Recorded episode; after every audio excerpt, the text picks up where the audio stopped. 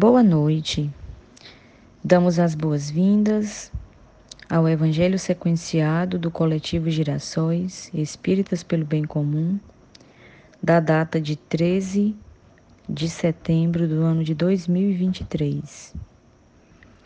Para iniciarmos os nossos estudos dessa noite, procuremos elevar o nosso pensamento ao alto, agradecendo a Deus, que é nosso Pai maior e a Jesus, nosso irmão, nosso guia existencial. Agradecer pelas oportunidades que nós temos, pelas dificuldades que nos fazem caminhar em fortalecimento das nossas capacidades de superação das dificuldades que nos são postas para nossa própria melhoria. E pedir sua misericórdia para os irmãos sofredores vitimizados por todo tipo de desastres que estão acontecendo em tantos cantos do nosso planeta. Pedir também por aqueles que estão em sofrimento, porque perderam a razão de viver, não conseguem encontrar alegria ou justificativa para sua existência, por aqueles que estão hospitalizados, por aqueles que estão vitimizados de qualquer ordem, de qualquer tipo de dor e desesperança. Que Deus, nosso Pai, possa ter misericórdia a acolher esses irmãos, para que possam reerguer-se, fortalecer suas esperanças e pacificar esses corações sofridos. Que assim seja. As nossas vibrações dessa noite são voltadas aos irmãos, discriminação, aos irmãos que sofrem discriminação. LGBT, QIAP+, pessoas em peles pretas, povos indígenas, mulheres, pessoas em situação de rua. E pedimos também vibrações essa noite pelos irmãos vítimas é, das enchentes do Rio Grande do Sul, da Líbia, também dos terremotos, em Marrocos, vitimizados de qualquer tipo de cataclismas, de dificuldades, de arranjo planetário, possam os nossos irmãos desencarnados e os familiares que ficaram em profunda dor receber as vibrações, as luminosidades de paz, de acolhimento, de proteção através da nossa boa vontade, da mentalização de cada coração que escuta esse Evangelho, pedindo a Deus pela misericórdia dos irmãos, vitimizados de toda a ordem. O nosso Evangelho de hoje é do capítulo 23, Estranha Moral. É o item 17. O Espiritismo vem realizar no tempo previsto as promessas do Cristo Entretanto, não pode fazê-lo sem destruir os abusos. Como Jesus, ele se depara com o orgulho, o egoísmo, a ambição, a cupidez, o fanatismo cego, que, encurralados em suas últimas trincheiras, tentam barrar-lhe o caminho, provocando embaraços e perseguições. Eis porque ele também tem que lutar. Mas o tempo das lutas e das perseguições sangrentas passou. A que ele terá que sofrer são todas de ordem moral, e o fim de todas elas se aproxima. As primeiras, as que o cristianismo enfrentou, duraram séculos. Estas durarão apenas alguns anos, porque a luz, em vez de partir de um só foco, brotará de todos os pontos da terra e abrirá mais cedo os olhos dos cegos. Então, meus irmãos, o que que o evangelho de hoje nos traz? É um evangelho bem curtinho, não é? Mas muito esclarecedor e que nos dá uma orientação, uma explicação. Vem nos lembrar que o Espiritismo, como foi previsto, é, veio trazer as promessas do Cristo, não é? Lembremos que no início do Evangelho segundo o Espiritismo traz é lá do Evangelho de João, quando Cristo disse: Enviarei, é, enviarei o Consolador, né? Quando for tempo, enviarei o Consolador, para lembrar meus, meus ensinamentos e permanecer contigo para todo sempre, convosco para todo sempre. Então o Espiritismo veio como essa promessa do Cristo previsto lá no Evangelho de João. Mas o texto nos traz, nos lembra que para se fazer a sua missão, para dar conta de trazer, né, de relembrar os ensinamentos do Cristo e fazer valer e fazer com que ele se concretize nas nossas vidas, é necessário um enfrentamento. O enfrentamento do orgulho, do egoísmo, da ambição, da cupidez, do fanatismo cego, né? Que são é, as dificuldades que se encontra para que possa viver o Evangelho de Jesus nas nossas vidas concretas do dia a dia. Então esse enfrentamento, não é, meus irmãos, ele é uma necessidade nossa. O Espiritismo traz, traz essa, esse esclarecimento, essa relembrança é, do Evangelho de Jesus, mas a execução, a vivência, a concretização desses ensinamentos do Evangelho do Cristo ela depende do nosso esforço, de cada um, da nossa verdadeira vontade de nos transformarmos, de desenvolvermos as nossas virtudes, que são totalmente contrárias a essas dificuldades, não é? Enquanto pairar nos nossos corações o orgulho, o egoísmo, a ambição e tantas outras é, atitudes malsãs contrárias às leis de amor, às leis de Deus, não poderemos concretizar os ensinamentos do Cristo em nossa vida. E o Evangelho de Jesus, ele precisa ser vivido, ele precisa ser sentido, compreendido, não é?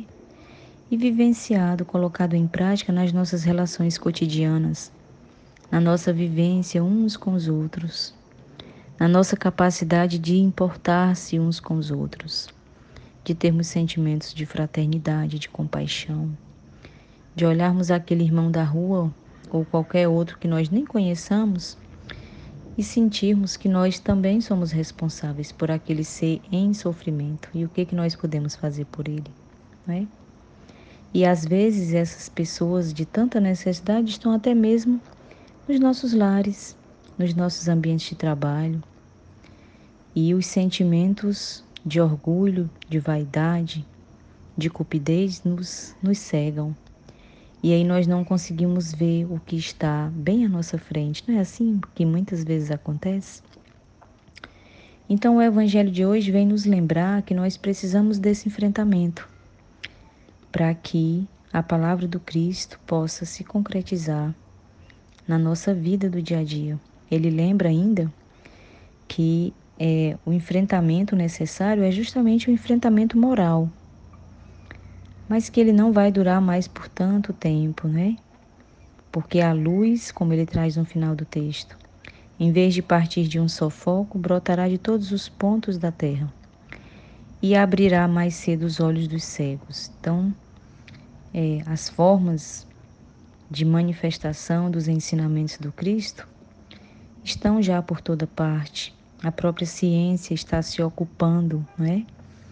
De estudar, de tentar comprovar esses fenômenos que acontecem, que até então são tidos como algo fantástico, miraculoso, mas a ciência está encontrando uma forma de estudar, de explicar tecnicamente, ao crivo da razão, esses fenômenos. E também isso é uma forma de fazer com que racionalmente nós possamos compreender aquilo que muitas vezes nos parece muito distante de alguma compreensão racional. Não é verdade, meus irmãos? Então pensemos a esse respeito, fica o convite para cada um de nós de observarmos as nossas atitudes diante do próximo, diante de nós mesmos, diante da vida, e repaginarmos, redirecionarmos os nossos passos, as nossas atitudes, os nossos sentimentos de cada dia, para que possamos verdadeiramente compreender, vivenciar, executar né, essas virtudes, cada dia um pouquinho mais diante das nossas possibilidades e das circunstâncias que são postas em nossa caminhada do dia a dia, é visando certamente pela bondade infinita de Deus a nossa própria melhoria moral. Só podemos oferecer o melhor quando tivermos já um pouco do melhor em nós. Então vamos seguir agora para a nossa mensagem de hoje. É da obra Horizontes do Espírito, de Inácio de Antioquia, conhecido popularmente não é, como Santo Inácio. A psicografia é de Wander Cardoso. A lição 42 tem como tema vãs justificativas. Começa com uma passagem lá de Tiago 3,14. Mas se tendes amarga inveja e sentimento faccioso em vosso coração, não vos glorieis nem mintais contra a verdade. Tiago. E aí ele comenta: Pelo mundo Imensa é a quantidade daqueles que, quando em contato com a mínima possibilidade de enfrentamento de suas imperfeições morais, intentam, através de justificativas inúteis, evadir-se de encarar conscientemente sua realidade íntima, subtraindo-se da sua promoção espiritual. Dessa forma, grande maioria dos homens ainda se esquiva de Jesus por fugir de todo convite que o conclame à elevação de seus princípios, através da mudança de suas atitudes. Não te afastes, porém, do enfrentamento consciencioso dos obstáculos que ainda te apartam de um entendimento mais amplo acerca do que a vida realmente espera de ti. Se já te deparastes com o sentimento malsão que te sombreia o coração, não te entregues à mentira, negando a ti mesmo a tua dificuldade. Porquanto, desse modo, tu te privarás do concurso sublime do autoconhecimento, que é capaz de fornecer-te recursos valiosos para a tua autotransformação. Analisa que, uma vez admitas teus desacertos, reparando-os sem demora, tu te encontrarás no caminho mais curto para que te regeneres espiritualmente. Não te desvies, pois, da verdade, reconhecendo-a companheira inseparável do verdadeiro cristão. Reconstrói teus valores. Não te detenhas em omissão não te contamines com comodismo. Lembra que te encontras no mundo a fim de que modifiques tuas condutas, para que, assim, tu retornes mais iluminado para a pátria espiritual, que te aguarda em expectativa, ansiando vislumbrar tuas novas conquistas. Ainda que o erro apresente-se aos teus olhos, apontando-te os desacertos que cometes, recomeça hoje mesmo a jornada de volta à senda do progresso, redirecionando-te rumo à vereda do amor. Não adies o inadiável, não proteles tua ascensão. Torna-te aliado do tempo, reconhecendo que este, quando desperdiçado, é perda de oportunidade com consequências desastrosas ao futuro de quem o negligencia. Mantente, portanto, em contato com a luz da verdade que te aponta os caminhos, compreendendo que, por mais inacessíveis se te apresentem os horizontes, por mais distante faça-se a aquisição de tua paz, ou por mais difícil se te pareça a reconstrução de teus valores, tu superarás todos os obstáculos que te impedem a renovação, quando te apartares definitivamente da condescendência com teus enganos, livrando-te o quanto antes da incoerência de tuas vãs justificativas. Então, meus irmãos, que mensagem tão linda, não é? Que veio complementar o nosso evangelho de hoje, nos convidando é, a nossa atitude, a superação das nossas vãs justificativas, né? Fala sobre a nossa responsabilidade, sobre a reconstrução dos nossos valores, sobre nós não ficarmos detidos em omissões, contaminados com o comodismo, sempre adiando aquilo que é inadiável, não é verdade? Que é o nosso autoconhecimento. Como que nós vamos buscar a nossa melhoria moral se nós não nos conhecermos?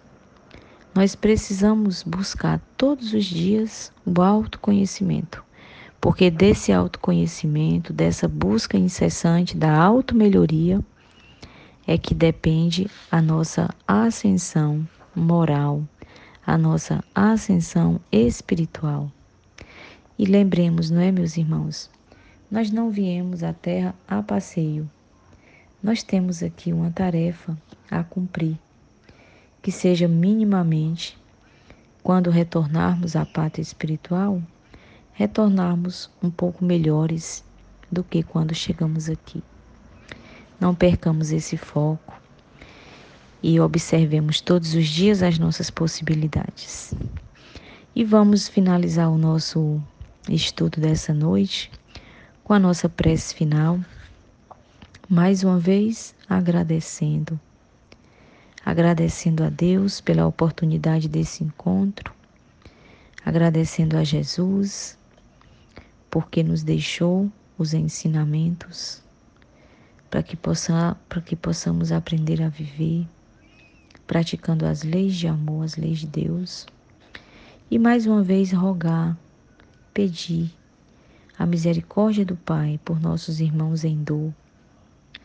Estejam onde estiverem, vitimizados de qualquer ordem, possam ali receber os bons fluidos da espiritualidade maior, que os acolha, que os envolva com luminosidades, com acolhimento de amor e de paz, de esperança, de consolo, de conforto, para os que partiram e para os que ficaram, compreendendo que tudo o que acontece em nosso meio existe a permissão de Deus e deverá certamente nos trazer algo de aprendizado e de melhoria para nós mesmos e para o planeta de modo geral, nesse momento de transição que, que vivenciamos. Que a paz do Cristo esteja em cada, nosso, cada um de nossos corações. Que assim seja.